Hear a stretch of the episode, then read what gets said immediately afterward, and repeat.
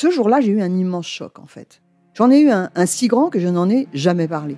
En fait, adolescente, je me sentais déplacée, comme un, comme un geste ou comme une parole peuvent être déplacées. En famille, en amour, au travail, en société, trouve-t-on jamais tout à fait sa place? Ce sentiment d'être en adéquation avec soi-même, de se rapprocher de la personne que l'on a l'ambition d'être. Une carrière pertinente qui nous rend heureux, un entourage qui nous aime pour ce que nous sommes, une vie qui nous ressemble ou tout du moins nous trahisse le moins possible. Parfois, ce sentiment de cohérence arrive vite, parfois plus tard, quelquefois jamais. Le plus souvent, il se déplace par vagues. Je suis Marion Ruggieri et dans le podcast Les Vagues, un tout nouveau podcast de Elle, j'interrogerai des personnalités sur le moment où elles se sont senties à leur place pour la première fois, mais aussi le moment où elles se sont senties déplacées. Je me rendrai chez elles ou dans un lieu cher à leurs yeux pour qu'elles me racontent ce jour fondateur où elles se sont dit ⁇ Là, je suis bien, je suis là où j'ai toujours voulu être, et c'est moi. Découvrez et écoutez les vagues à partir du 24 octobre sur toutes les plateformes de podcast. Bonne écoute. There's never been a faster or easier way to start your weight loss journey than with. PlushCare accepts most insurance plans and gives you online access to board-certified physicians who can prescribe FDA-approved weight loss medications like Wigovi and Zepbound for those who qualify. Take charge of your health and speak with a board certified physician about a weight loss plan that's right for you. Get started today at plushcare.com slash weight loss. That's plushcare.com slash weight loss. Plushcare.com slash weight loss.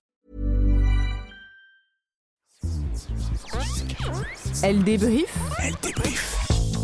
Elodie Petit Et Elisa Casson de Elle, décrypte l'actualité la plus futile avec tout le sérieux qu'elle mérite. Bonjour à tous et bienvenue dans Elle débrief, le podcast qui décrypte l'actualité des stars, même si actualité oblige en ce moment on débriefe surtout les têtes couronnées. Mais on va pas s'excuser, on sait que vous adorez ça. D'ailleurs, notre épisode sorti au lendemain de la mort de la reine a été notre podcast le plus écouté et on vous remercie. Si ce n'est déjà fait, allez l'écouter. Et puisque vous semblez aimer la royauté, vous reprendrez bien un peu de famille royale. Je suis Elodie Petit, rédactrice en chef adjointe de L.fr et mon livre sur Kate Middleton, publié chez Fayard, est toujours disponible dans les bonnes librairies. Oui, je me fais un peu de pub. Et comme chaque semaine, je suis avec Elisa Casson, journaliste forme et beauté. Salut Salut Pour nous accompagner cette semaine, nous retrouvons Capucine Tissot, chef de rubrique mode, Sarah Duverger, journaliste People, et Marie Telling, chef du service Actu, qui nous rejoindra tout à l'heure. Salut Salut Oui, on est venu en nombre parce qu'il y a beaucoup de choses à dire sur Meghan Markle. Quand j'ai dit à Capucine de venir tourner avec nous un épisode sur Meghan, elle m'a dit direct j'ai énormément de choses à dire. sur un ton hyper solennel comme ça. Ça va encore être un podcast d'au moins une heure. Prenez du popcorn, installez-vous confortablement, c'est parti. En 2016, la planète découvre Meghan Markle, une actrice américaine, au bras du prince Harry. C'est le début d'une love story qui va faire vendre beaucoup de presse. Un mariage et deux bébés plus tard, le couple s'exile en Californie, loin des ors du palais, après des moments difficiles. Depuis, Meghan est certainement une des personnalités les plus détestées du royaume. Bon, peut-être pas de la famille royale parce qu'il y a quand même le prince Andrew devant elle. On en parlera euh, peut-être une prochaine fois. Euh, mais quand même, elle est détestée. Depuis 2020, le couple vit loin des spotlights, à côté de Santa Barbara, ne répondant plus aux obligations de la couronne. Concrètement, ils font toujours partie de la famille royale, ils ont toujours leur titre de duc et duchesse de Sussex, mais ils ne sont plus au premier plan et ils s'assument financièrement. Et la mort de la reine le 8 septembre a été l'occasion de les revoir, mais ça s'est fait dans la douleur. Lorsque la reine vit ses derniers instants, on appelle ses enfants à son chevet, ainsi que William et Harry. Le prince Charles, qui est déjà à Balmoral euh, auprès de sa mère avec sa sœur, la princesse Anne, euh, affrète un avion pour toute la famille royale pour rejoindre l'Écosse, mais Harry ne monte pas à bord. Il sera le dernier à arriver au château de Balmoral. La reine est déjà morte. Pour resituer un peu le contexte, Harry et Meghan, ils sont en Angleterre à ce moment-là pour des engagements auprès d'ONG avec lesquels ils travaillent. Donc, euh, ils sont déjà sur place, c'est pratique. On l'apprend le lendemain. Si Harry n'est pas monté dans l'avion, c'est parce qu'il voulait venir avec Meghan.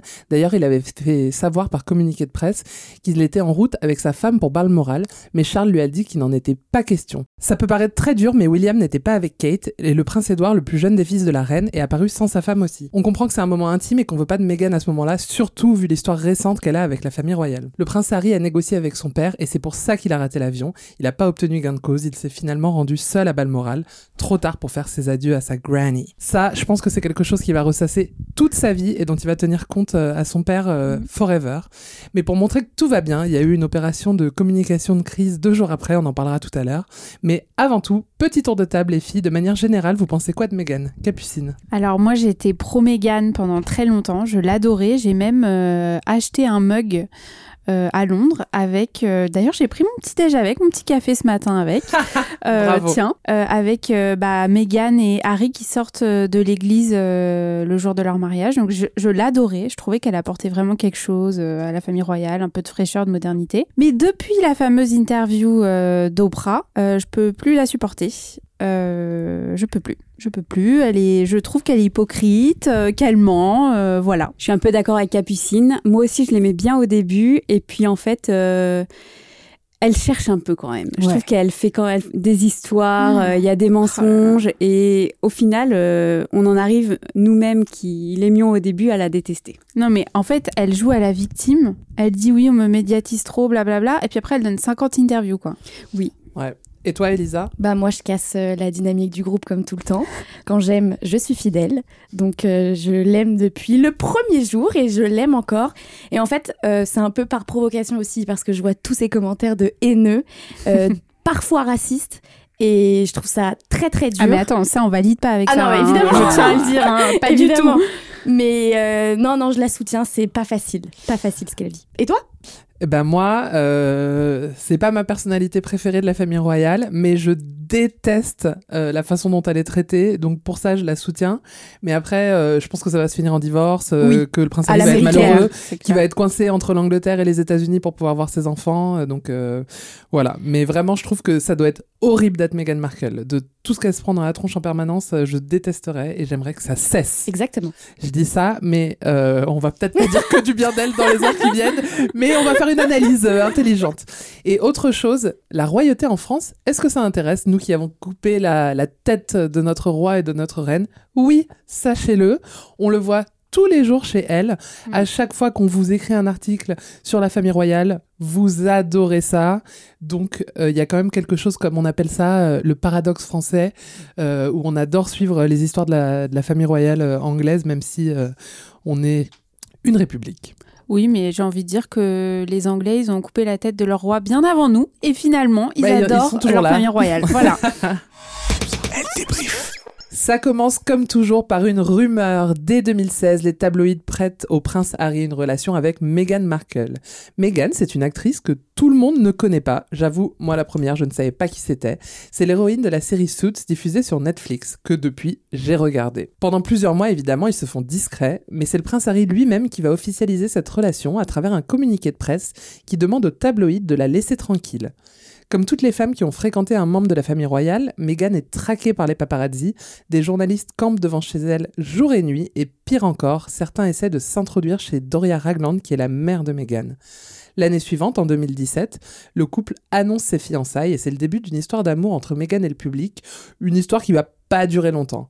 Si au début tout le monde adore l'idée d'une actrice hollywoodienne qui intègre euh, la famille royale, un peu comme euh, Grace Kelly à Monaco, une femme moderne, elle est actrice, elle gagne sa vie, c'est une businesswoman, elle est engagée, des rumeurs de mésentente au sein de la famille royale commencent à naître.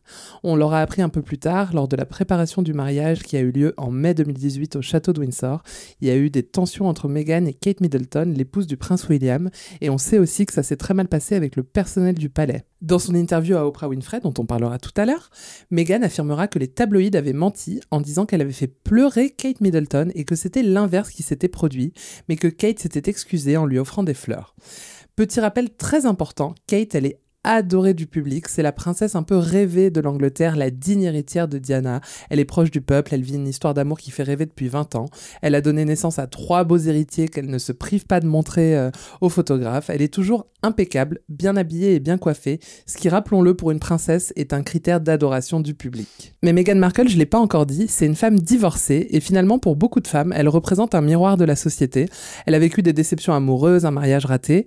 Elle a eu une carrière, même si bon, euh, être actrice je vous l'accorde, c'est pas la carrière de tout le monde. Donc qui de mieux pour comprendre le peuple qu'une femme qui en vient, car contrairement à elle, Kate Middleton a toujours fréquenté la bourgeoisie. Sa famille s'est enrichie quand elle était petite et elle a fréquenté les meilleures écoles du pays.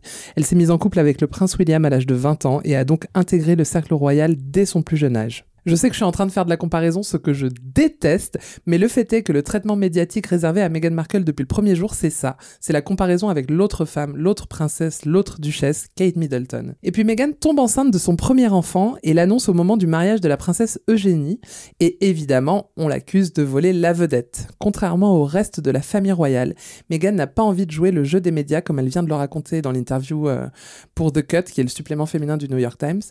Vous vous rappelez que tous les bébés royaux ont été présentés avec leurs parents quelques heures après leur naissance devant les médias. Et Meghan, euh, qui accouche à Windsor, elle préfère la discrétion. Elle présente Archie devant un seul photographe. Il n'y a pas de public. On est en intérieur. Il y a deux, trois photos qui seront prises où on verra sa mère, la reine d'Angleterre, le prince Philippe et évidemment Harry et personne d'autre.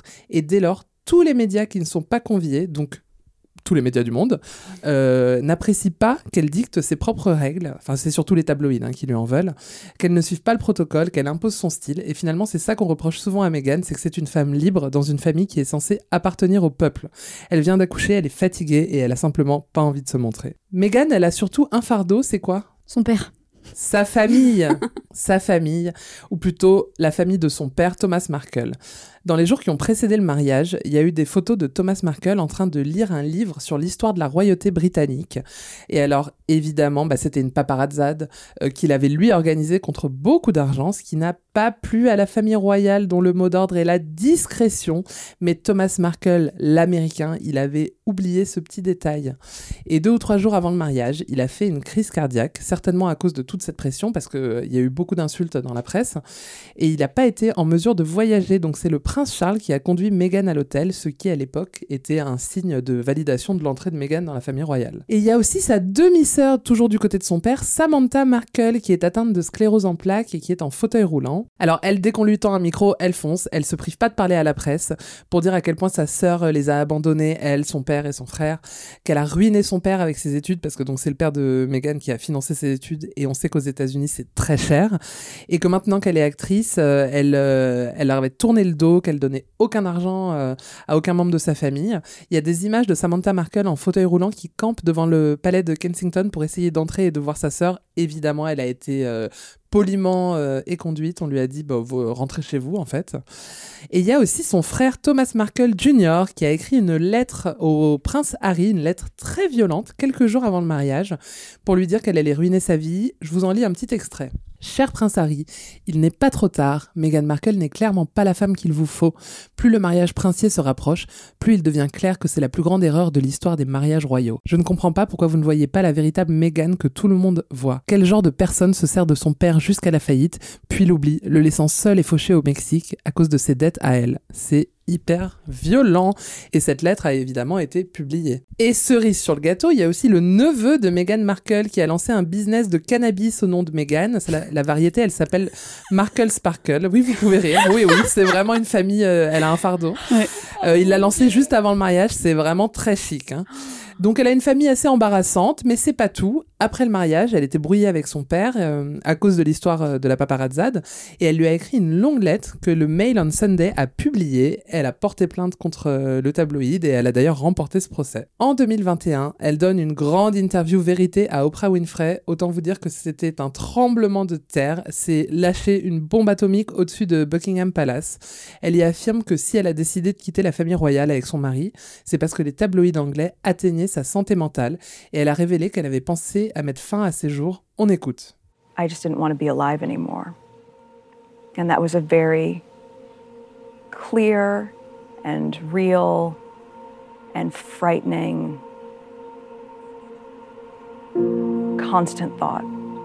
J'avais très honte de le dire à l'époque, j'avais honte de le reconnaître auprès de Harry, surtout parce que je savais à quel point il avait souffert d'une perte. Je savais que si je ne parlait pas, alors je passerai à l'action. Je ne voulais simplement plus vivre. Elle avait demandé de l'aide, ce qui est très bien parce qu'on sait que c'est pas la première à avoir eu des problèmes de santé mentale. Avant elle, il y a eu Lady Di. Sauf que Diana, elle était très seule. Elle avait personne euh, auprès de qui euh, se tourner, alors que Meghan, elle a fait appel à son mari et ensemble, ils ont pris la décision radicale de partir pour se préserver. Et bien sûr, il y a eu aussi beaucoup de racisme autour de Meghan, qui est donc noire américaine. Enfin, sa mère est noire, son père est blanc. On l'a vu euh, d'abord de façon un peu sinueuse sur les réseaux sociaux et dans la presse. Et ensuite, c'est Meghan elle-même qui l'a déclaré dans l'interview à Oprah Winfrey que lorsqu'elle était enceinte de son premier bébé, de Archie, euh, quelqu'un, on ne sait pas qui, au sein de la famille royale, a émis des questionnements quant à la couleur de peau du bébé. Ajouter à ça une polémique autour des coûts de rénovation de Frogmore Cottage, leur résidence royale où ils ont emménagé, c'était trop. Tout ça a donc mené au départ de Meghan et Harry de la famille royale, une démarche baptisée évidemment dans le plus pur sexisme, le Mexit, contraction de Meghan et Exit, en clin d'œil au Brexit qui venait d'avoir lieu. Sauf que c'était, rappelons-le, une décision collective et je crois même qu'à la base c'était une décision du prince Harry, mais on préfère remettre la faute sur Meghan évidemment, puisqu'apparemment elle est la raison de tous les maux du pays. Je suis tout à fait d'accord avec toi, je hoche la tête. C'est toujours à cause des femmes, de évidemment. toute façon. Ah, et aussi, quand ils sont partis, il y a eu une polémique sur le fait qu'ils avaient dépensé des millions pour faire des rénovations et qu'ils se barraient, tout simplement. Donc en fait, ça ne va jamais, quoi qu'ils fassent. Donc juste à temps pour le premier confinement, Meghan et Harry s'envolent pour le Canada d'abord et ensuite pour la Californie où ils trouvent leur nid douillet et s'installent avec leur famille à Montecito. Et en 2021, la duchesse de Sussex annonce qu'elle attend un nouvel enfant. En mars de la même année, coup de tonnerre médiatique, je l'ai déjà dit, le couple donne une interview à Oprah Winfrey, la papesse de la télévision américaine. Alors là, selon l'endroit où on se trouve dans le monde, euh, on le prend différemment. Donc les Américains, ils sont quand même derrière Meghan, évidemment, c'est la fierté, elle est américaine, ils l'aiment plutôt bien. Mais en Europe, ça ne passe pas du tout. Le couple qui a quitté la famille royale de son plein gré se lamente de ne plus être financé pour assurer sa propre sécurité, alors que je vous le rappelle, le prince Harry, il a hérité de plusieurs dizaines de millions d'euros de sa mère Lady Di, donc il n'est pas à la rue. Et Meghan aussi, euh, elle a quelques millions en banque euh, grâce à sa carrière d'actrice. On parlait de 5 millions de dollars au moment où elle a rencontré Harry. Et en plus, ils ont signé des deals à 8 chiffres avec euh, Netflix, Spotify, Capucine en parlera tout à l'heure. Donc ça met tout le monde très mal à l'aise de les voir s'épancher sur le fait qu'ils doivent payer euh, leur facture euh, pour leur garde du corps, euh, sachant que ils ont annoncé quand ils ont dit qu'ils voulaient quitter la famille royale qu'ils voulaient être indépendants financièrement. Et ça j'avoue je suis la première à leur reprocher ça fait vraiment enfant gâté. Ça c'était indécent un peu. Ouais, franchement c'est insupportable et c'est une des raisons pour lesquelles je n'aime plus Meghan. Surtout que le prince Charles lui donnait encore de l'argent à l'époque. En plus je l'ai dit tout à l'heure, Meghan, elle évoque le racisme dont elle a été victime avec euh, Archie. Et au lendemain de l'interview, la reine a publié un communiqué de presse pour dire qu'elle les aimait très fort, qu'ils feront toujours partie de la famille royale et qu'elle prend très au sérieux les accusations de racisme et que c'est un sujet qui sera débattu en privé au sein de la famille. Voilà, ça c'est une réponse qui est assez cordiale de la part de la reine, puisqu'elle renouvelle en public son amour pour le prince. D'ailleurs, on sait que ça s'est toujours très bien passé entre eux, même après le Mexit. Euh, mais elle stipule quand même que tout doit être réglé en privé, car je vous le rappelle, dans la famille royale, on n'a pas pour habitude de parler de ses états d'âme en public, ce n'est pas chic. En août 2022, Meghan a sorti un podcast qui s'appelle Archetypes sur Spotify, dans lequel elle évoque euh, tout ça, justement, la façon dont elle a été traitée. Alors, je l'ai dit tout à l'heure, je déteste la façon dont les médias s'en sont pris à elle ces dernières années, mais je pense qu'il faut qu'elle arrête de parler que de ça parce que ça ne fait que jeter de l'huile sur le feu. Elle a plein de choses à raconter. C'est une femme très intelligente, très engagée.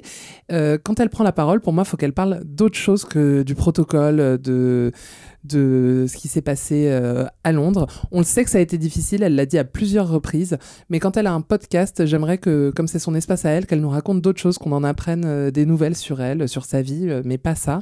Après, en interview, je comprends, on lui pose la question, elle répond, mais s'il te plaît, Megan, Parle-nous d'autre chose. Mais ça, tu dis ça parce que tu as regardé, as écouté que le premier épisode oui. du podcast. Bah oui, mais ça m'a pas donné envie bah, d'écouter la suite. Le deuxième, c'est pareil. Hein. Moi, j'ai, bah, moins. C'est sur la notion de ah, diva avec Maria Carey. Moi, j'ai préféré le deuxième que le premier. J'avoue que le premier, j'y suis pas allée Capucine et moi, on a écouté que l'épisode euh, numéro 1 avec Serena Williams. Ah, t'as écouté le deuxième C'est pour ça. Ah. Moi, je trouve que dans le deuxième, je sais pas, il y a un moment, elle lance une espèce de pic qui est tellement visée et je suis là genre oh, Franchement, arrête-toi, quoi. Genre, t'as pas autre chose à faire que de. Après, je pense que les gens l'écoutent pour ça aussi, malheureusement. Oui, c'est vrai. C'est c'est devenu son sûr. fond de commerce, C'est horrible, mais. C'est vrai. Mais Mm. c'est ça en fait, c'est que c'est devenu son fond de commerce. Et comme dit Elodie, elle a plein de trucs à raconter. Elle peut faire des trucs vraiment euh, intéressants, mais c'est. Et ça- surtout, elle demande qu'on la laisse tranquille tout le temps. C'est ça. Et elle, euh, c'est elle qui remet Oui. constamment de. Arrête ouais. d'en parler, quoi. Ouais. Enfin, Après, quand t'es traumatisé, t'as besoin d'en parler. C'est peut-être sa thérapie à elle. Peut-être, oui, ouais, mais ouais. bon. Tu peux aller voir un psy aussi. Aussi. Moi, je pense qu'elle doit. J'en sais Mm. rien. Non, j'en sais rien. Je veux pas m'avancer. pour elle, écoute, honnêtement. Bah, euh,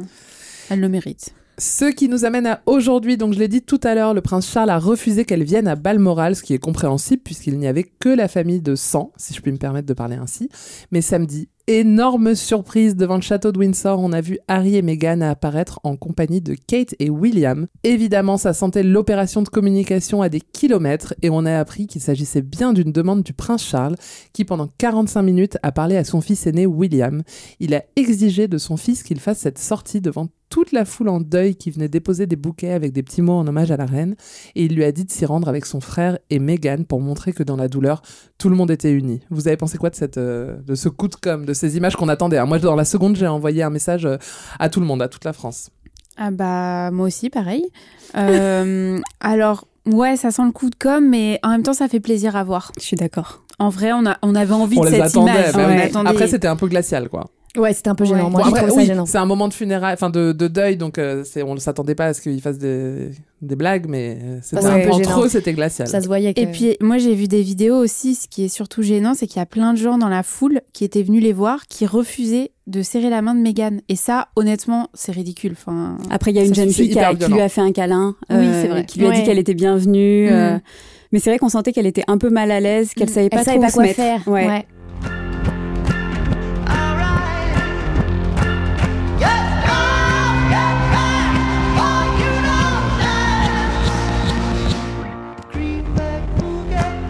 Vous l'avez entendu, c'est le générique de Suits. Elisa, Dr Love de Elle Débrief, raconte-nous la rencontre de Meghan et Harry, le conte de fées.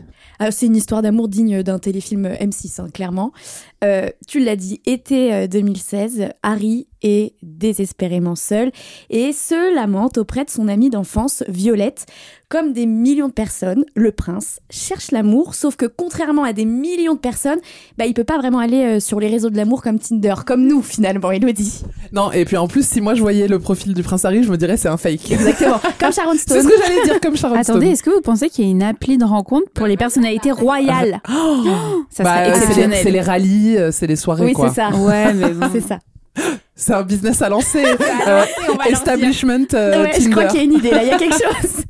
Alors Violette, qui en plus d'être euh, amie avec le prince, gère les relations publiques de la marque euh, Ralph Lauren.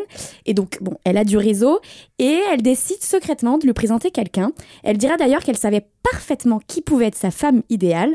Un soir, le prince Harry se rend donc euh, à ce date arrangé et rencontre Meghan Markle. T'aimerais rencontrer qui, toi, si c'était un date arrangé? Oh, bah, pff, pour moi, ils sont tous pris. Bah, Brad Pitt. J'en étais sûre que ça. Alors, de son côté, euh, Meghan Markle, divorcée, ne connaît pas très bien euh, la famille royale. Enfin, c'est ce qu'elle dit dans une interview. hein. Euh, elle explique qu'elle savait pas vraiment qui était Harry. Elle dit, je cite, C'est amusant, car à l'époque, vu que je viens des États-Unis, je ne connaissais pas bien la famille royale. Je ne savais pas grand-chose sur Harry. Du coup, la seule chose que j'ai demandé quand elle a dit qu'elle voulait nous présenter l'un l'autre, c'était Est-ce qu'il est gentil? Alors, attends, est-ce qu'on peut diffuser cet extrait? On Allez. écoute.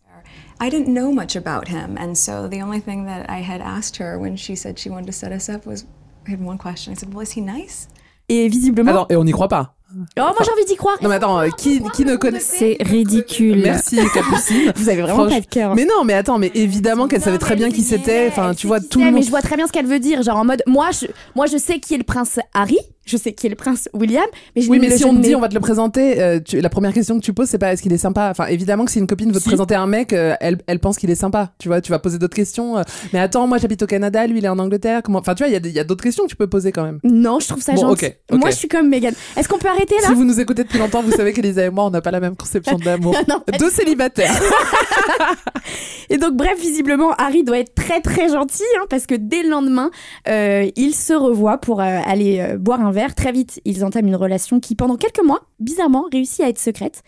Mais dès la rentrée, des rumeurs de couple euh, prince et VIP et star euh, arrivent aux oreilles de la presse people, là c'est la cata. Euh, tu l'as dit, euh, Meghan Markle est harcelée par les, les paparazzi. Un scénario qu'Harry connaît malheureusement trop bien. Il y a le fameux communiqué de presse qui officialise leur relation. Et là, ils deviennent le couple le plus regardé du monde entier. On aime les voir ensemble, euh, on, aime, euh, on aime voir les tenues de Meghan auprès de- d'Harry. Bon, bah c'est le couple le plus mimes, quoi, j'ai envie de dire. Ouais, attends, je, peux- je peux po- t'interrompre une seconde? J'aimerais poser une question tour de table. Moi, j'ai dit déjà pour moi, mais j'aimerais savoir pour vous. Est-ce que avant qu'ils soient en couple, vous connaissiez Meghan Markle? Non, moi je la Oui, connaissais moi pas. je regardais. Oui, moi je regardais aussi. Ah, ok, d'accord. Enfin, je regardais Voilà, quelques épisodes. Moite-moite, 50%. It's a standard, typical night It's for a us. cozy night. It was what we're doing, just roasting chicken and Roasting a having chicken, trying to roast a chicken. trying to roast a chicken, and it was just a, uh, just an amazing surprise. It was so sweet and and natural and very romantic. Vous l'avez entendu, il y a eu demande en mariage qui se fait autour d'un poulet rôti. Oui, ça Moi, c'est pas faim. le plat. euh, C'est très anglais. Ouais, ouais.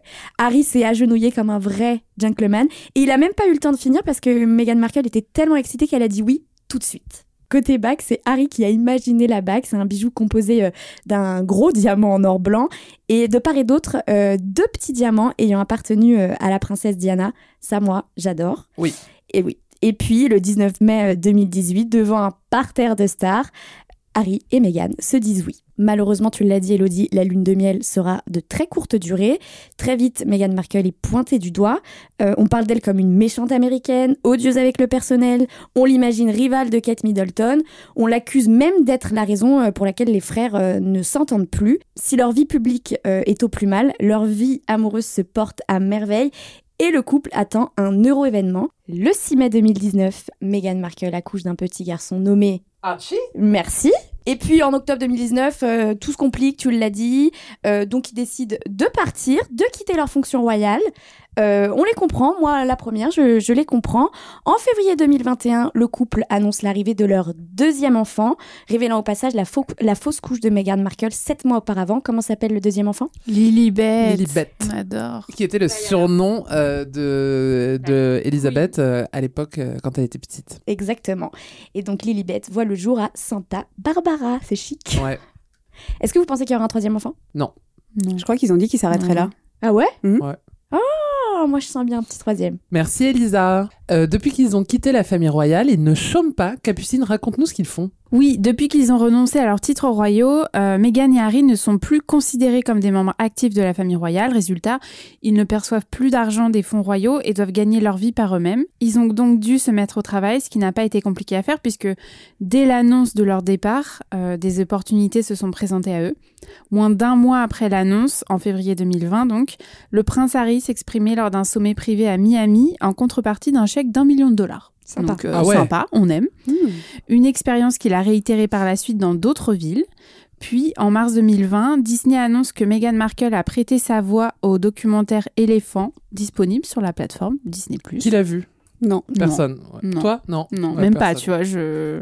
Mais je me dis de temps en temps, euh, je devrais, je devrais. Bon, bref. Donc c'est là, à ce moment-là, qu'on se rend compte que le départ du couple était préparé depuis un petit moment. On se souvient euh, de la vidéo du prince Harry à l'avant-première du live-action du Roi Lion. euh, à Londres, où il demande au patron de Disney, Disney pardon, de pistonner sa femme pour faire des voix off. Donc, euh, comme par hasard. Ouais, ouais, ouais. C'était très gênant comme vidéo. C'était très, très gênant, vraiment. Il y a aussi le contrat passé avec Apple TV+, euh, donc sur une, pour une série sur la santé mentale, faite par le prince Harry et Oprah Winfrey. À cause de la pandémie, il y a eu pas mal de retard de production, mais The Me You Can't See est sorti en mai 2021. Donc il y a cinq épisodes, je crois. Ouais, pas vu non plus. Pas vu non plus. Pas vu non Et plus. pourtant, j'ai Apple TV+. Et pourtant, je voulais la voir, mais c'est ce que je disais à Sarah tout à l'heure. En Ça- fait, euh, Ça donne pas envie. pers- on n'en a pas parlé. Enfin, Oui, ça n'a pas fonctionné, Non. je pense. Ouais. Étonnant. Le couple a aussi négocié donc un contrat de trois ans avec Spotify. À travers sa société de production, il prévoit de produire des podcasts et des émissions qui, je cite, élèvent des voix qui ne sont peut-être pas entendues. Selon Forbes, le contrat pourrait valoir entre 15 et 18 millions de dollars. Pas trop mal. Ça va. Ils s'en sortent bien. Tu payes ton loyer. Ouais, donc euh, comme quoi ils ont pas trop à se plaindre derrière, hein, franchement. Donc pour ceux que ça intéresse, vous pouvez d'ores et déjà écouter le podcast de Meghan Markle qui interroge euh, des femmes inspirantes. Donc on l'a dit, il y avait Serena Williams et Maria Carey pour l'instant. Quelques heures après son Je suis, lancement, je suis sûr qu'il y aura Michelle Obama bientôt. évidemment, c'est c'est Ouais. évident. Et je vais Et évidemment l'écouter. Et Amal Clooney. Oui. Ouais. Toute la team, quoi. Et peut-être Mm. Malala, parce que je crois qu'elle s'entend bien Ah ouais avec. Ouais, ça serait bien. Ouais. Intéressant. On aime. Mais en vrai, euh, le podcast est bien. euh, Elle se, elle se plaint un peu trop. Enfin, elle lance des petites piques, mais bon, bref. Donc quelques Est-ce que tu dirais que c'est mieux que Elle débrief Ah bah non. Merci, sorti du cœur. non, non, non, pas du tout. Quelques heures après son lancement, il était évidemment premier du classement des écoutes dans plusieurs pays, dont les États-Unis, le Canada et le Royaume-Uni. Ah Comme par hasard. Mais leur plus grande source de revenus vient néanmoins d'un contrat de 5 ans signé avec Netflix en septembre 2020 et qui devrait leur rapporter, attention, 150 millions de dollars. Oh. Ouais, c'est. c'est ouais, franchement, sont bien. Le contrat parle de production de documentaires, séries, longs métrages, programmes pour enfants et émissions scénarisées. C'est très malin de la part de Netflix qui a compris la fascination de ses abonnés pour la famille royale britannique, notamment, euh, évidemment, avec le succès de The Crown. La plateforme a d'ailleurs annoncé le lancement prochain d'une série documentaire sur les Invictus Games, donc c'est les Jeux olympiques pour les vétérans de guerre qui, euh, qui ont été mis en place par le prince Harry, mais aussi et surtout, c'est ça qui nous intéresse, Oui, faut le oui. dire, une autre série documentaire, c'est comme ça qu'ils l'appellent, suivant Meghan et Harry dans leur quotidien en Californie. Oh là, Keeping up with the Sussexes. Et c'est exactement ce que je disais. exactement C'est ça. exactement C'est ça. exactement ça. C'est les Kardashians, quoi. Ouais. Et bah justement, moi en fan des Kardashians, euh, j'ai Ah, vraiment hâte de voir ça. Par Ah contre, ouais. ça, ça va être trop bien. Ouais. Ça va être incroyable. Grave. J'ai hâte. Enfin, si c'est bien fait. J'attends que ça. Pour l'instant, on n'a pas de date de, de sortie. Ouais. Mais, euh, Mais j'ai on l'impression que tout va être Avec- décalé tout va parce être que retardé, bien sûr. euh, il peut pas trop. Oui, là euh, pour l'instant, de toute façon, je pense que ils ont mis un petit. L'heure est au dé. Pour la suite, Marie Telling, chef du service Actu, nous a rejoint. Salut Marie. Salut Elodie. Tu vas nous parler du livre Palace Papers écrit par Tina Brown qui vient de sortir et dans lequel on apprend plein de choses, je crois. Oui, euh, donc Palace Papers, c'est un livre, comme tu le dis, de Tina Brown, et c'est une plongée passionnante dans les coulisses de la firme depuis la mort de Diana, parce que Tina Brown avait déjà écrit un très long livre sur euh, Diana, euh, précisément, et donc là, elle s'intéresse à la vie de la famille royale depuis, et surtout aux femmes de la famille royale. Donc Oh. évidemment, il y a plusieurs chapitres consacrés à Meghan, euh, qui nous plongent dans sa carrière avant euh, son arrivée dans la famille royale, dans les débuts de sa relation avec Harry, dans les préparatifs du mariage un petit peu euh, calamiteux sur Oui. euh, plein, plein d'éléments, vous allez en parler, et dans les tensions entre Harry et William, entre Kate et Meghan, et bien sûr, elle aborde aussi le racisme dont euh, Meghan a été victime, donc c'est euh, passionnant, je le recommande. Pour l'instant, je crois que c'est qu'en anglais, mais euh, je pense que ça va bientôt sortir en français. Mais ce qui en ressort surtout, en fait, au niveau de Meghan, c'est que euh, c'est vraiment une histoire de clash culturel à plusieurs niveaux.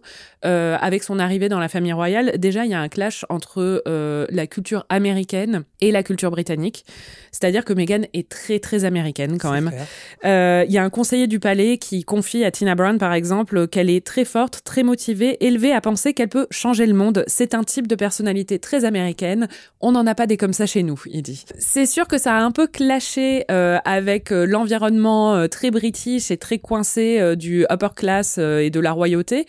Euh, mais c'est aussi ce qui a conquis Harry. Donc, euh, c'est, il aimait bien justement cette espèce Cet de exotisme. cet Ce qu'il n'a pas exotisme. connu au palais. Ouais, exactement. Avant, il était qu'avec des héritières ou des choses comme ça, euh, des, per- des femmes de son milieu. Et là, d'un coup, euh, il est avec une américaine euh, qui a pas froid aux yeux, qui est très ambitieuse, qui l'assume, qui veut un peu conquérir le monde. Lui, ça lui plaît, mais forcément, euh, ça crée des tensions.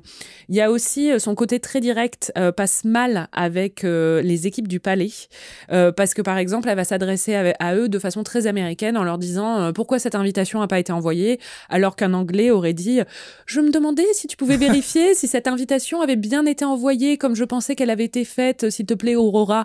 Euh, C'est-à-dire prendre énormément de pincettes, Ouais.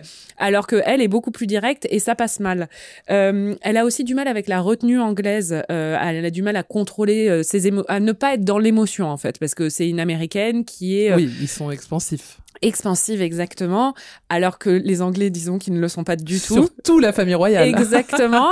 Et euh, vraiment, bah, enfin, l'interview qu'elle a donnée en Afrique du Sud où elle dit, euh, où elle remercie le journaliste de lui demander comment elle va parce que personne Ouais. ne lui a pas ne lui a demandé, ça clash évidemment avec euh, le motto de la, avec la devise de la reine qui est never complain, never explain quoi, ne, ne jamais expliquer, ne jamais se plaindre. Et donc bon, elle est pas du tout sur le même niveau au niveau culturel évidemment. Et elle le dit même dans la dans l'interview, elle dit j'ai vraiment essayé euh, d'adopter cette euh, culture du British stiff upper lip, donc de la c'est presque intraduisible, mais du côté un peu euh, très pince sans rire et coincé anglais. Mais elle a vraiment pas réussi et même au niveau de l'humour aussi, ça clash aussi. C'est-à-dire que les Anglais sont très sarcastiques, très ironiques, beaucoup dans la self-dépréciation, enfin dans, l'autodérision. Elle, pas du tout. Euh, et par exemple, quand à, un moment euh, Tina Brown parle d'une visite qu'elle va rendre euh, en février 2019 à des travailleuses du sexe à, à Bristol avec Harry, et elle leur écrit à chacune sur une petite banane qu'elle va leur donner euh, You are loved, you are brave. Donc euh, tu es aimée, tu es courageuse. Euh, ce qui à Hollywood passe très bien, en Angleterre ça fait rire tout le monde. C'est-à-dire que enfin c'est un peu trop sincère au niveau émotionnel pour que La ça couleur passe. des sentiments. Voilà, exactement. C'est trop des jolies phrases dans la tête. ça, ça ne passe pas. Et le deuxième choc culturel, il a un autre niveau, c'est au niveau entre la royauté et la célébrité de la royauté et la célébrité d'Hollywood. C'est-à-dire que euh, ça paraît super glamour, la monarchie, mais en vrai, c'est un univers de règles et de devoirs et de hiérarchie. Euh, il faut inaugurer beaucoup de ponts, euh, par exemple. et euh, la reine Marie avait dit, euh, euh, enfin, elle était célèbre pour avoir dit We are the royal family and we love infrastructures. Donc, nous sommes la famille royale et on adore les infrastructures. Et c'est vraiment ça, c'est-à-dire que il faut accepter de faire des événements qui sont pas glamour du tout. Et Meghan, qui a passé sa vie à vouloir être une star à Hollywood, d'un coup voit sa célébrité propulsée à un niveau qu'elle a jamais connu, mais en même temps, son quotidien est pas aussi glamour que ce à quoi on pourrait penser. Euh, C'est-à-dire qu'elle vit dans un petit cottage avec Harry. Quand ils veulent rénover l'appartement à Kensington, euh, ils se font euh, conspuer par la presse parce qu'ils veulent mettre une cuisine moderne. Et même au niveau financier, ils sont dépendants de la famille royale. Et c'est aussi ça qui va les pousser vers l'indépendance parce qu'ils veulent avoir leur indépendance financière et être autonomes financièrement. Et idéalement, ils voudraient pouvoir faire coïncider et cohabiter leurs euh, obligations royales et leur statut euh, de membre de la famille royale actif avec une carrière aussi dans le privé. Mais ça va pas fonctionner. oui, et puis ça, ça fonctionne pas parce qu'ils n'ont pas arrêté de se plaindre dans l'eau. On, on en a parlé tout à l'heure dans l'interview d'Oprah Winfrey euh, sur le fait qu'ils devaient financer leur propre sécurité alors qu'ils ont ils sont partis de la famille royale pour être indépendants financièrement. Oui, bah c'est ils ça. peuvent pas tout avoir. Non, mais exactement. Et donc, mais quand ils étaient dans la famille royale, ils avaient déjà ces velléités d'indépendance et d'autonomie financière parce que je peux comprendre que Meghan, ça la saoule un peu en fait d'avoir une vie pas très glamour, alors que euh, quand elle est devenue princesse, euh, elle s'attendait pas à ça. Mais en fait, c'est ce que montre, oui, duchesse. mais quand euh, elle aimerait bien princesse. Mais quand dans le livre, Tina Brown le montre vraiment en fait, c'est que hum, Meghan n'était pas du tout préparée à cette vie-là. Elle a même dit elle-même dans l'interview à Oprah Winfrey, elle n'était pas prête. Ouais. Et Mais personne n'est prêt, je pense. Personne n'est prêt, mais euh, par exemple, Kate Middleton a grandi dans un environnement Oui. anglais, euh, coincé, euh, très, très, Ouais. très poche, et elle a, elle a eu 10 ans de préparation Oui, avec les elle l'a médias. rencontré à 20 ans, donc en fait, euh, t'es très jeune. Et d'ailleurs, euh, c'était une des sources des tensions entre Harry et William, c'est que euh, William a beaucoup répété à Harry qu'il allait trop vite parce que Meghan n'était pas prête, parce que William, il avait quand même fait passer beaucoup Ah oui, d'années à Kate, euh, voilà, pour euh, pour la faire. On en euh, parlera tout à l'heure. Pour qu'elle ait, euh, pour qu'elle soit prête et pour être sûre qu'elle est, euh, qu'elle soit assez, euh, qu'elle sache dans quoi elle Qu'elle soit solide, quoi. Voilà, Ouais. exactement. Et là, c'est pas le cas. Et c'est vrai que le côté hollywoodien de de Meghan, c'est aussi ça qui va créer des tensions avec le staff. C'est-à-dire que par exemple, le, truc très célèbre de la tiare euh, pendant le mariage, où en fait elle voulait euh, euh, essayer euh, le diadème euh, que lui prêtait la reine euh, avant, et en fait ça a créé beaucoup de tensions euh, à ce niveau-là, euh, parce qu'elle s'est adressée à l'habilleuse de la reine, qui est un membre très respecté du staff, Ouais. parce que c'est une des plus proches de la reine. Euh, elle s'est adressée à elle un peu comme si c'était un staff, une, une costumière de la série Suits, quoi, où elle lui disait je veux avoir le diadème tout de suite. Et il y a eu énormément de tensions autour de ça parce que l'habilleuse l'a très mal pris et du coup elle a fait un peu un statement où elle a refusé carrément. Donc il y a eu des tensions autour de ça et c'est vrai que cette culture hollywoodienne qu'elle avait et cette culture de la célébrité était vraiment pas compatible avec euh, la réalité de la famille royale qui est beaucoup beaucoup moins glamour et c'est ça et l'autonomie financière qui les ont poussés aussi et bien sûr l'acharnement des médias Ouais. et le racisme des médias qui les ont poussés à partir. Merci Marie. Capucine, je reviens vers toi. T'es notre experte mode. Dis-nous tout du style de Meghan. Oui, donc qu'importe ce que l'on pense de Meghan Markle, je pense qu'on est à peu près toutes d'accord pour dire qu'elle est assez chic et élégante. Oui. Oui, c'est vrai, elle est stylée. Voilà. Mais si son style est aujourd'hui applaudi, ça n'a pas toujours été le cas. Avant l'officialisation de sa relation amoureuse avec le prince Harry, elle était surtout connue grâce à son rôle dans, dans Suits, on l'a dit, où elle jouait euh, Rachel Zane, une jeune et brillante euh, avocate américaine. Pour la promotion de la série, elle fait pas mal de tapis rouges, mais on peut pas dire qu'elle s'illustre par son sens du style. En fait, c'est jamais catastrophique, mais on va dire qu'elle tombe toujours un peu à côté de la plaque. En 2013, elle fait par exemple un tapis rouge dans une robe bustier moulante en soie et ceinturée à la taille, donc c'est déjà pas mal. Et puis, euh, elle accessoirise le tout avec euh, une pochette dorée et des talons argentés. La... Ouais. Faut resituer dans l'époque, ça se faisait un peu. Mm, non, je suis désolée. Bah, non. Hello, elle le faisait, c'est sûr. Ouais, moi je- sur tous les tapis rouges, j'étais habillée comme ça Ouais, en tout cas. Non, mais là, il y a trop, il y a trop d'infos. Il y a la soie, la ceinture, le bustier, le doré, l'argenté. Elle a tout vrai, donné. Enfin, elle, a, elle a tout mis dans On la même tout. tenue.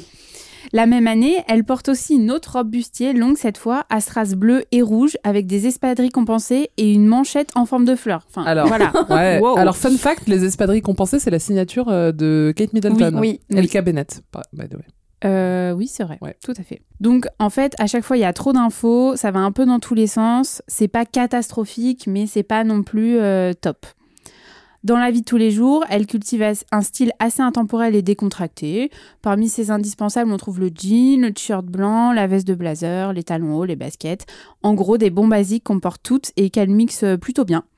Elle tient à l'époque son propre blog de mode et lifestyle qui s'appelle The Tig, euh, auquel elle a dû renoncer en intégrant euh, la famille royale, et c'est justement à cette période que son style évolue. En intégrant la famille royale, en se mariant au prince Harry, Meghan Markle a dû renoncer à ses robes courtes et colorées pour adopter un style euh, un peu plus conservateur. On allonge alors la longueur de ses jupes, les décolletés sont remplacés par des cols montants, et elle porte même le bibi pour certaines occasions. Voilà, on avait envie de voir ça.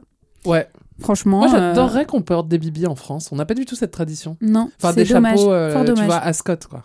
Avec son arrivée au sein de la famille royale, elle doit également respecter des règles stylistiques assez atypiques. Par exemple, quand elle voyage à l'étranger, elle doit désormais impérativement avoir une tenue de rechange noire au cas où l'un des membres de la famille euh, royale euh, décède.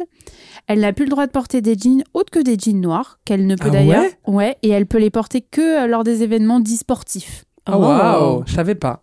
Voilà, on en apprend tous les jours sur Elle débrief. Elle n'a d'ailleurs aussi pas le droit de porter des robes ou des jupes sans collant, ou de porter une jupe au-dessus du genou, ni de porter du vernis à ongles coloré. Ça fait pas mal, ça change. Oh, ce serait notre drame, Elisa. Ce serait notre drame. en hein. train de me dire donc pas de rendez-vous chez Ouais. Gloss Up, tu vois, euh, c'est impossible. Terminé Gloss Up. Malgré toutes ces contraintes, elle arrive à garder un style euh, très élégant. Le tailleur pantalon devient son uniforme, la robe chemise sa robe d'été de prédilection, le pantalon ample et droit remplace son jean fétiche et le manteau peignoir l'accompagne euh, à peu près partout. Elle arrive même à garder quelques pièces de son ancienne vie comme la robe trois trous, le trench, le blazer et les escarpins aquazura qu'elle porte vraiment euh, tous les jours quoi. Le jour, elle adopte euh, les codes du vestiaire working girl, donc ce qui insuffle un vrai vent de modernité au sein de la famille royale. C'est pour ça que je l'aimais aussi euh, au début. Vraiment, j'adorais ses looks et j'adore toujours ses looks. Donc ça fait un contraste euh, avec sa belle-sœur Kate Middleton qui cultive un style bien plus guindé, plus strict et bien plus surveillé. Mais après, c'est normal, elles n'ont pas du tout le même rôle. Euh, Kate, euh, c'est la future reine consort d'Angleterre. Ce que j'aime aussi dans le dressing de Meghan Markle, ce sont ses looks du soir.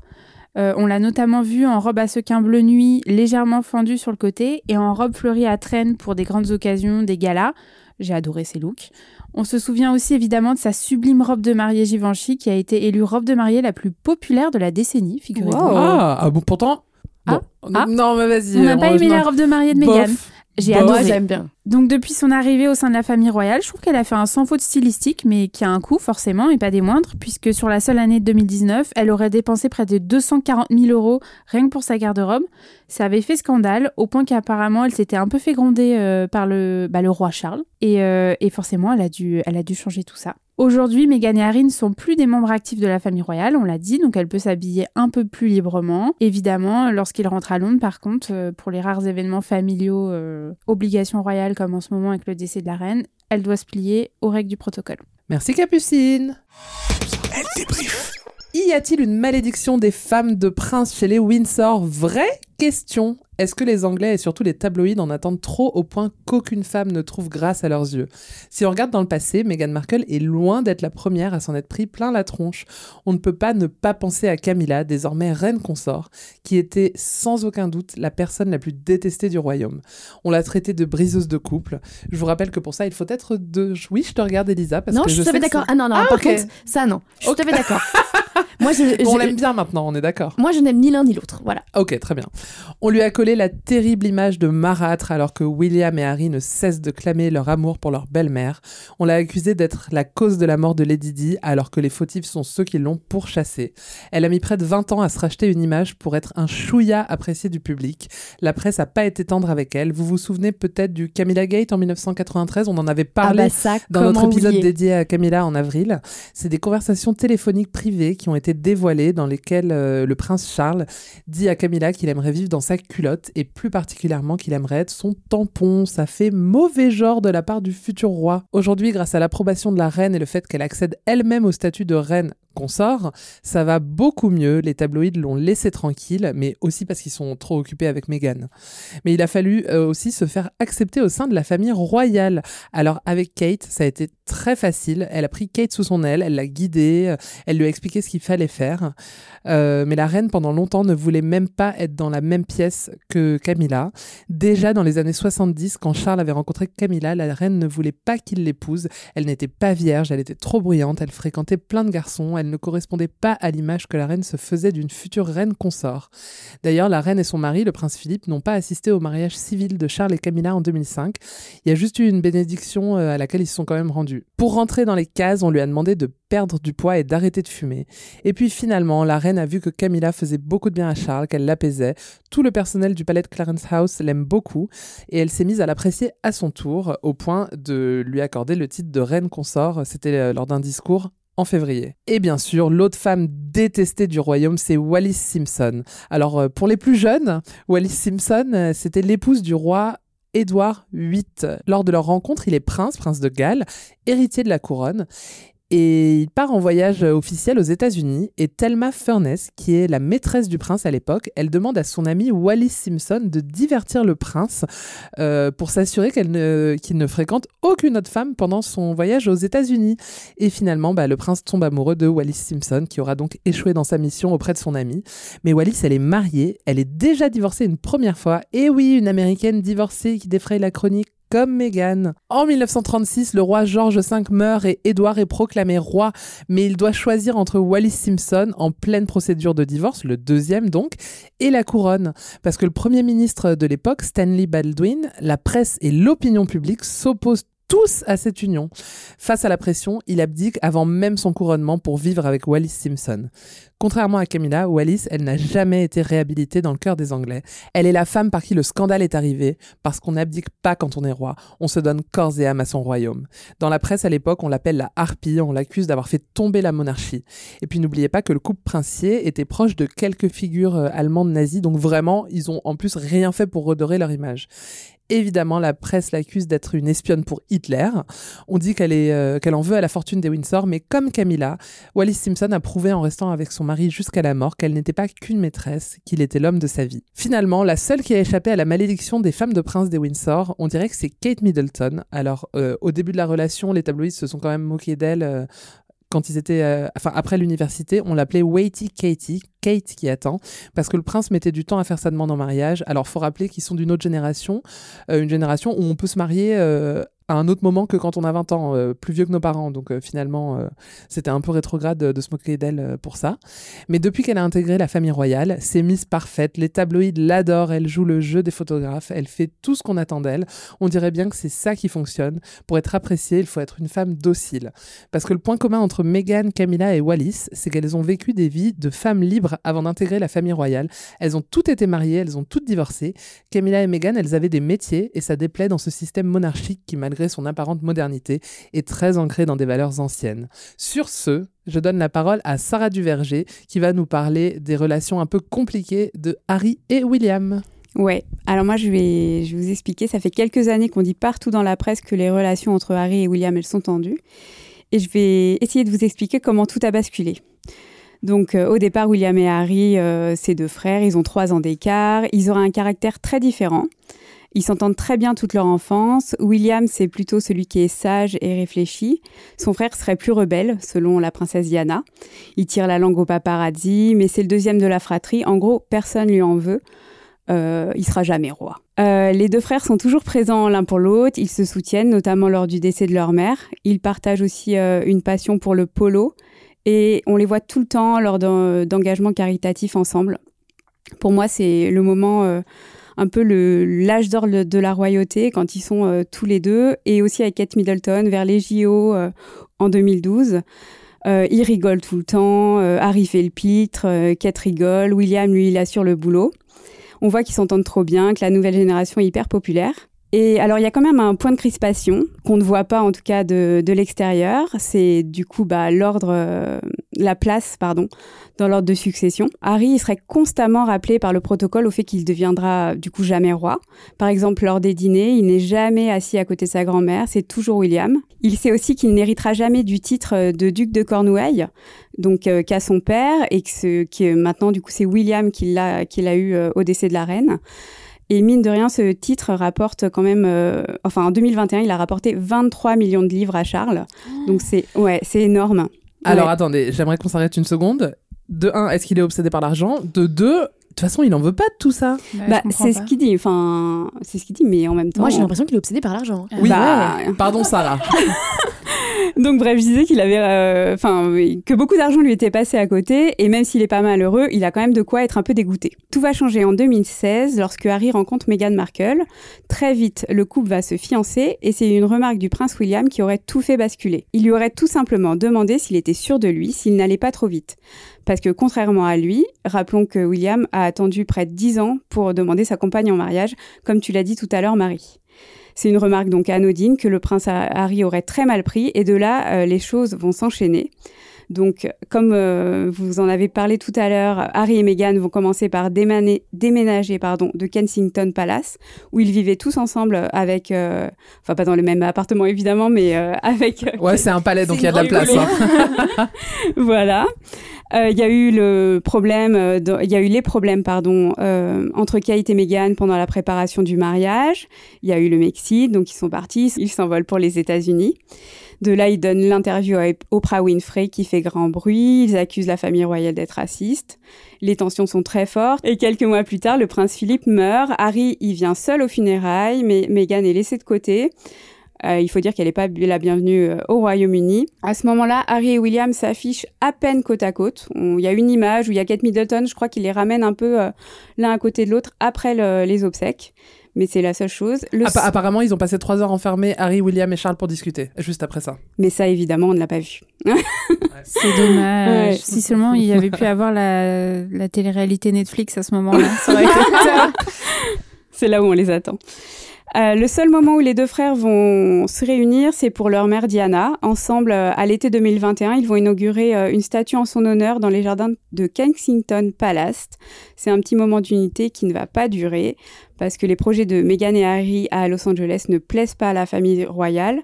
Harry s'apprête à publier une autobiographie. Le couple, bah, il y a la série documentaire Netflix, tout ça qui va arriver et qui est très mal vu. Donc maintenant, la question, c'est savoir si le décès de la reine va rebattre les cartes. On les a vus ensemble devant le château Windsor ce samedi. Et depuis, tout le monde est au taquet pour voir comment vont se dérouler les funérailles d'Elisabeth II.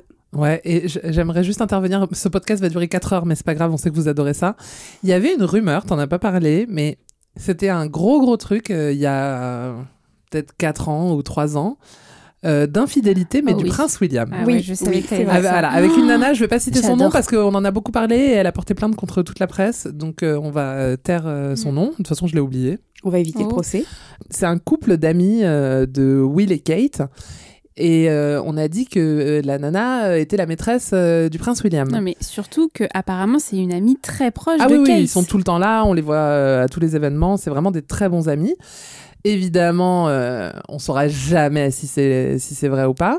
Et en fait, vrai, on hein. dit souvent que la brouille de base, elle est partie de là, c'est Mm. que Harry a appris euh, que. William avait une maîtresse. Et Harry lui il était sur son petit nuage. C'était le début de son histoire d'amour. Donc il était en mode euh, full fidélité et tout. Et il a dit à son frère comment oses-tu être infidèle? Regarde ce que ça a fait ça a détruit nos parents ça a détruit la vie de notre mère. Et apparemment ce serait ça. Mais ça on le saura hélas jamais Et Ouais, il, adore, il adore tellement Kate, en plus Harry. Ouais. C'est vrai qu'ils Mm. ils Ah avaient ouais. une belle relation. Ouais. Ils étaient hyper Mais ça proches me c'était brise le cœur de plus les voir ensemble, comme tu disais, les JO Ouais. et tout, Ouais. c'était trop mignon. Mm. Et aussi pour les 25 ans là, de la mort de Diana, on a toutes attendu à la rédac de, de voir un truc, tu vois, qu'il se passe quelque chose, qu'il leur, lui rende hommage. Rien. Mm. Ouais. Les deux enfants, ouais, n'ont rien fait. C'est, Enfin, je me suis dit, ils vont se réunir pour les 25 ans de la mort de leur mère. euh, rien du tout. Non. C'est triste. Merci Sarah et dans la plus pure tradition de Elle débrief Elisa tu nous as préparé un quiz Elle débrief. Alors oui, je vous ai préparé un quiz, mais comme vous avez tout entendu, tout écrit euh, sur Meghan Markle, je pense que ça va être une question de rapidité. Vous êtes prête? Non. Première question, quel est le vrai prénom de Meghan Markle? Rachel. Rachel Rachel Meghan Markle ouais. Exactement. qui est le nom de son personnage d'ailleurs dans Suits Tout à Bravo. Ouais. Deuxième question. On le sait, Meghan Markle a fait modifier une publicité parce qu'elle la jugeait euh, sexiste. Elle avait euh, 11 ans. Mm. Mais elle a aussi joué dans une pub quand elle était plus jeune. C'était une pub euh, sur quoi? Shampoing. les Lego Barbie. les crayons là Dentifrice. Je sais pas pourquoi je Eh la ben, vous ne l'avez pas du tout. Non. Attends, attends, attends. Plus jeune, genre, c'est-à-dire plus jeune. De- euh, au début de sa carrière. Ah, Ah, mais Elle genre était pas 20 ans encore- ou genre ouais. 10 ans? Non, 20 ans quand elle Ok. commençait un peu sa carrière d'actrice. matelas. Je sais pas. Vous l'avez pas? Attends, Tu peux donner un indice sinon? Non. non. Alors, euh, une pub pour euh, du dentifrice? Elle serait fière aujourd'hui ou pas? Non, pas vrai. Enfin, Ok. oh, je suis pas sûre. De la nourriture pour animaux. C'est de la nourriture, mais c'est pas pour animaux. Du fromage? Des biscuits apéritifs. Ok, Oh. bon, on aime bien, on aime bien des petits crackers de Belin, quoi. ok, très bien. C'est pas honteux. Troisième question. Quel proche de la reine voit une passion pour Meghan Markle? Attention, quand j'entends proche, Son mari? Non, Wow. Euh, oula. proche Bizarre. de tout Proche de sang Non, non, non. Ah, Proche de la reine. Ses chevaux. C'est Corgi. Oui, C'est Corgi, c'est ah ouais. Bravo. Euh, dans une interview, le prince Harry a dit Les corgis l'ont tout de suite adopté. J'ai passé les 33 premières années de ma vie à me faire aboyer dessus, mais là, absolument rien. Ce n'était que des queues en train de remuer. remuer. J'ai trouvé ça particulier. Mais alors, franchement, je comprends, moi qui suis propriétaire de chien, Elton, je t'embrasse. Euh, quand mon chien apprécie quelqu'un, de fait, euh, tu vois, t'es t'es touché, quoi. Tu te dis, ah là là, si mon chien l'aime, enfin, mon chien, il aime tout le monde en même temps. Bah, moi, Mais je- si ouais. mon chien l'aime, c'est que c'est quelqu'un de bien. Quoi. c'est ça. Moi, mon chien. Bah, il- après, il s'arrête sur des gens dans la rue. euh, Ouais, moi aussi. Voilà. Super. Merci, Elisa. Avant de se quitter, nous avons un courrier des lecteurs avec une question de Thomas I qui veut savoir si c'est vrai que Meghan a commencé sa carrière dans un jeu télévisé. Oui Thomas, c'est vrai. Meghan était dans l'émission Deal or No Deal. Vous savez, on avait eu la version française présentée par Arthur, ça s'appelait Apprendre ou à laisser. Oui oui, eh bien elle était une des femmes qui ouvrait les valises avec les prix. En fait, c'était au début de sa carrière euh, d'actrice, elle avait du mal à trouver du boulot, donc euh, pour payer ses factures, bah, elle acceptait ce genre de petit job. Vous allez sur YouTube, vous tapez Meghan Markle Deal or No Deal, vous allez être servi.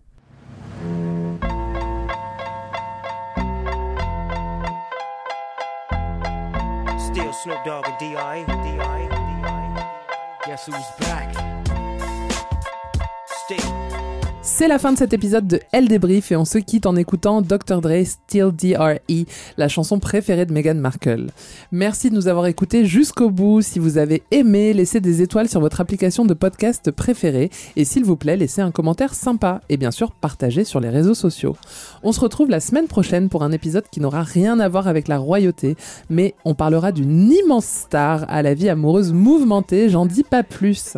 D'ici là, n'oubliez pas d'acheter votre L spéciale Reine d'Angleterre en kiosque et de lire plus d'infos sur la famille royale sur L.fr. Salut les filles, salut tout le monde Salut. Salut. Elle débrief. Elle débrief. Retrouvez tous les épisodes de Elle débrief en ligne sur les plateformes. Elodie Petit et Elisa Casson de Elle. Décrypte l'actualité la plus futile avec tout le sérieux qu'elle mérite. Et si vous avez aimé ce podcast, n'hésitez pas à le noter, le commenter, le partager.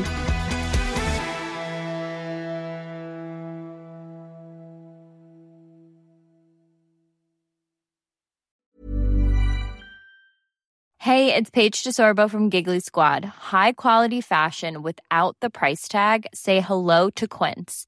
I'm snagging high-end essentials like cozy cashmere sweaters, sleek leather jackets, fine jewelry, and so much more. With Quince being 50 to 80% less than similar brands. And they partner with factories that prioritize safe, ethical, and responsible manufacturing. I love that. Luxury quality within reach. Go to quince.com slash style to get free shipping and 365 day returns on your next order. Quince.com slash style.